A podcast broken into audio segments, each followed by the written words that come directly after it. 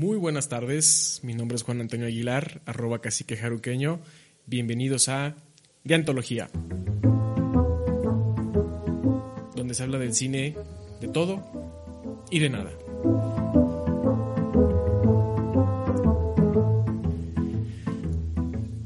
Bienvenidos a nuestra cápsula, a nuestra cuarta cápsula de antología.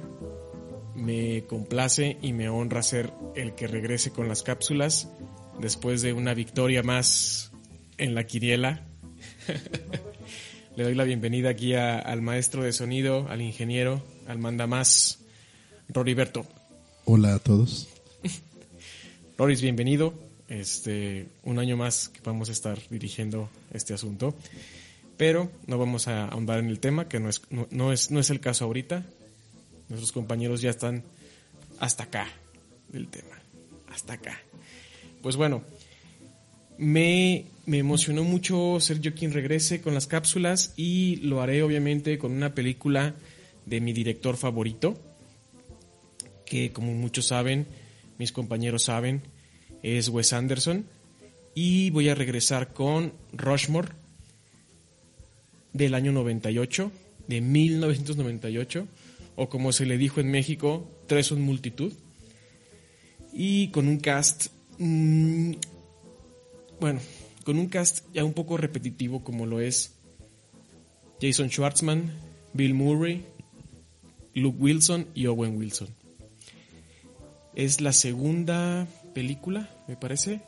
Sí, la segunda película de Wes Anderson después de Bottle Rocket la cual tuvo un presupuesto muy, muy, muy, muy modesto de 9 millones de dólares y recaudó 17 millones ya que solo fue distribuida en Estados Unidos.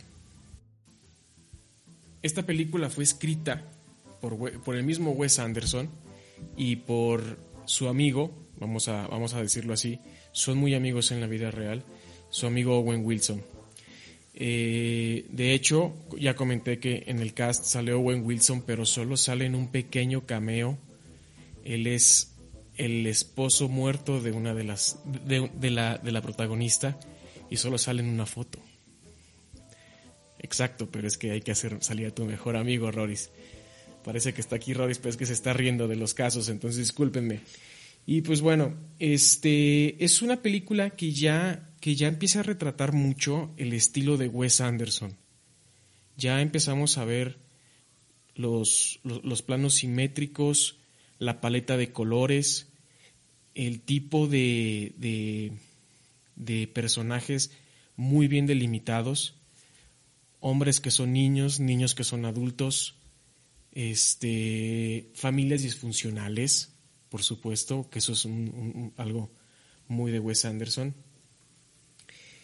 Y ya, ya empieza a tomar esa, esa comedia un poco, un poco sarcástica que, que estamos muy acostumbrados a verla.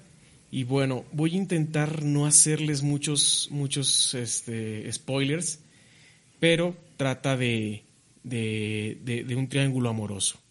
Max Fisher, interpretado por Jason Schwartzman. A Jason Schwartzman es muy recurrente en las películas de Wes Anderson, pero nunca como un papel protagónico más que este.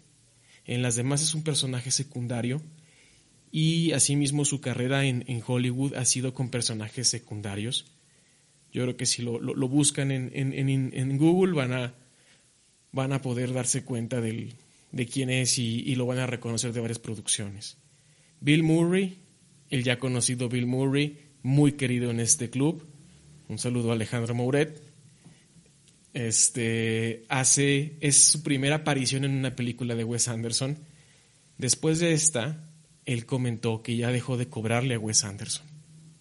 Él trabaja gratis a partir de, de esta película y Bill Murray ha salido en todas las producciones hacia adelante. Tal vez en algunas no en un papel, no en un papel protagónico o dentro del, del cast. A veces son pequeños cameos pero Bill Murray siempre está con Wes Anderson. Y una actriz que lamentablemente solo salió en esta película, Olivia Williams, que realmente su, filmografía no es muy conocida, pero en, esta, en esta producción entrega una actuación bastante, bastante aceptable, este, muy, muy, muy al estilo de Wes Anderson. Y bueno, básicamente la, la trama es que hay un triángulo amoroso entre Max Fisher, un estudiante de, de preparatoria, Herman Bloom, que es este es Bill Murray, que es un es un es un empresario millonario y Rosemary Cross, que es Olivia Williams, que es una maestra de kinder dentro de la Academia Rushmore, que es la que le da el nombre a la película. Deberían ver la cara de Roris después de esta explicación. pues bueno, es un triángulo amoroso y básicamente este, es todas las peripecias que pasan, son, son personajes que están pasando por, por situaciones muy, muy eh, desastrosas cada uno en su vida, a su estilo. Este, esta película es capaz en cierto punto de hacerte sentir identificado con alguna de estas situaciones, pero sobre todo tiene algo. Es es, yo creo que, no quiero sonar trillado, pero es una carta al primer amor y por ende al primer corazón roto que te dan. Entonces, se las recomiendo ampliamente. Pueden, es, yo creo que es necesario verla por lo menos dos veces para agarrar todos los, los, los, los clichés, los, los pequeños tributos que hay, ¿no? Obviamente, el primero, y esto es para gente que es muy lectora, al personaje de Max Fisher pueden ver totalmente la, escritura del, del, autor J.D. Salinger, que es muy reconocido por su novela El guardián entre, el centeno. Roris, ¿te acuerdas de esa novela o no? Me suena, pero no quiero equivocarme como luego en otros episodios. bueno, les comento muy rápido. Cuando asesinan a John Lennon, este, su asesino de apellido Chapman alegó que, había leído a, este, a este autor con esta obra. Y, bueno, es, es, es, una obra de, autoconocimiento del personaje, de madurar, y por eso fue que, dicen que por eso el asesino eh, perdió la cabeza. ¿no? Este, hay, hay, hay, referencias, por ejemplo, a Serpico, que es una película de, Al Pacino. Pues bueno, es una, es una de mis recomendaciones que les hago ampliamente. Imaginen que yo como presidente de este club puedo tener mi Criterion Collection. Esta, por supuesto, estaría dentro de... Es mi favorita de Wes Anderson. Sería la número uno. Por ende, la número uno de la colección Criterion Collection del presidente. Y pues bueno, algunos datos de la película este, que me gustaría decir. La música, la música juega un papel muy, muy primordial en, el desarrollo. Tanto, tanto el score como las canciones que, que son incluidas parece que están escogidas en el, en el momento exacto para hacerte transmitir lo que sienten los personajes a media escena. El score está hecho por Mark Mothersbaugh, que es esta es la esta era la primera vez que trabajaba con Wes Anderson y en un futuro trabajó también con él en Los excéntricos Tannenbaum y Life Aquatic.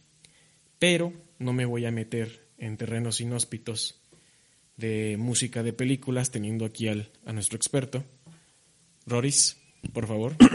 Eh, ¿Estás seguro de, de, lo que estás haciendo? Porque Recuerda que es aquí donde se empieza a convertir esto en un removis y espero que con los comentarios que voy a hacer espero no, no arruinarte la experiencia. Roris, nos encantan tus comentarios, tírale. Bien, para empezar, pues bueno, Mark Mothersbaugh, él es recordado sobre todo por ser el, el líder de la banda Divo, que es una, una, una agrupación musical que probablemente por nombre les suene un poquito, pero les va a sonar más porque son los responsables o su gran éxito, su, su, hit, su One Hit Wonder, fue Whip It.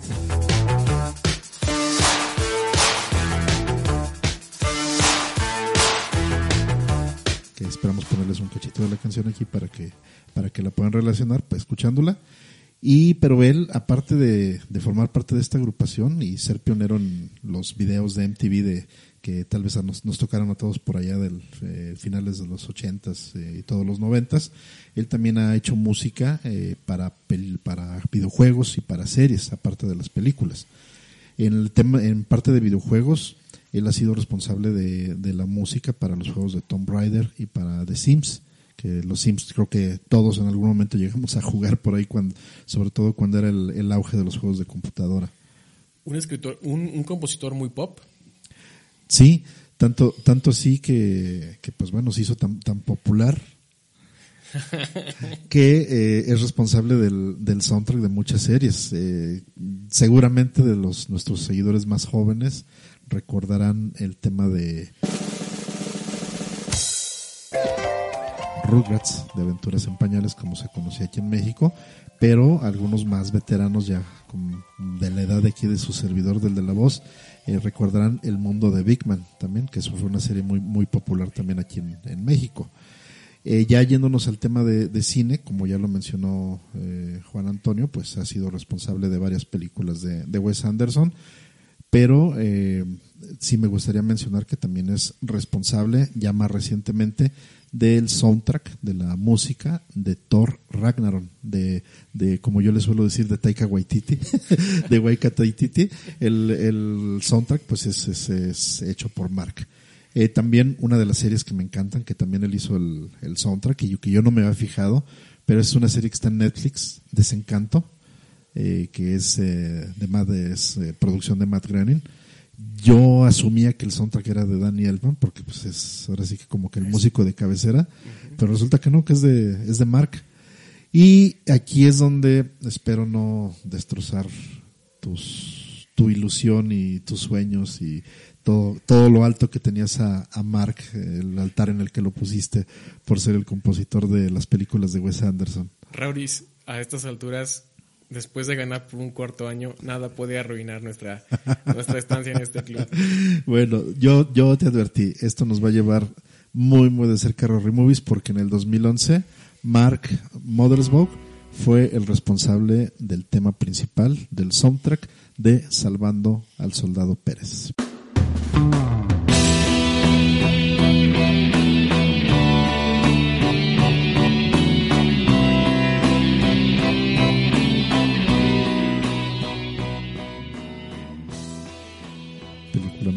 Recordaremos que trata acerca de un, narco y sus guardaespaldas que van a rescatar a su hermano de la de, que, el, que lo hacen prisionero en Irak.